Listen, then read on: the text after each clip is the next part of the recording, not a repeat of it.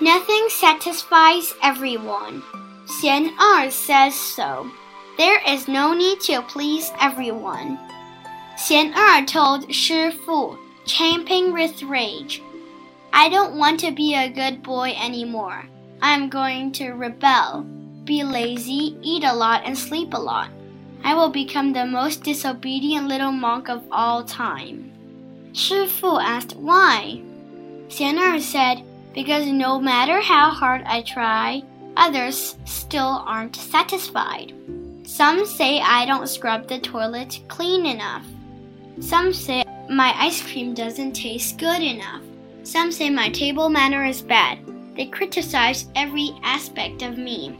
Shi Fu told Xian Er the following, which made Xian Er come to an understanding all of a sudden. Below are quoted from my Shi Fu's new book. Say good things. Master Xue Cheng's insight on the path to speaking like a Buddha. Nothing satisfies everyone.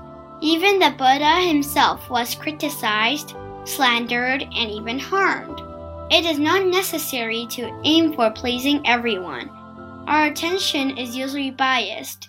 When there are 10 positive remarks but one negative remark, we tend to hang on to the negative remark while neglecting the positives. This is what casts shadows on our mind.